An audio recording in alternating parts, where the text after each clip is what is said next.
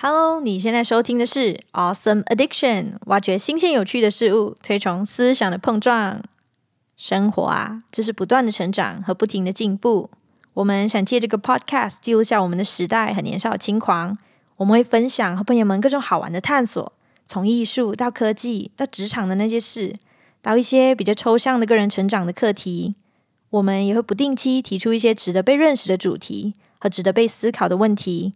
我相信这个世界有不一样的声音，也应该存在不一样的声音。通过我们的对话，希望能为现代人的生活带来一点激情，同时为你带来一点有营养的娱乐。每个礼拜见，拜拜。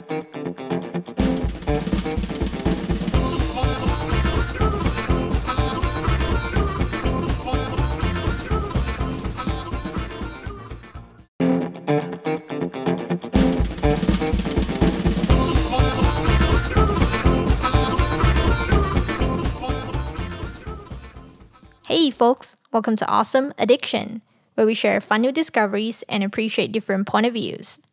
This podcast is like a grocery store. There's a little bit of everything that I enjoy learning, and in a way, it serves as a log of my personal journey in audio form. Pretty cool. We'll be sharing our takes on cool discoveries related to art, innovation, career, and personal growth. Who doesn't want to become a better version of themselves, right? Anyway, these are stuff that I enjoy, and you probably will too. As humans, we make a bunch of mistakes in life, and that's not a bad thing at all. In fact, this is how progress is made.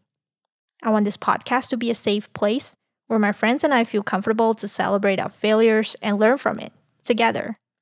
Hopefully, your conversations here will enlighten you in any way, shape, or form and put a smile on your face. Feel free to tune in for your weekly addiction. Alrighty, thanks for dropping by. I'll see you then.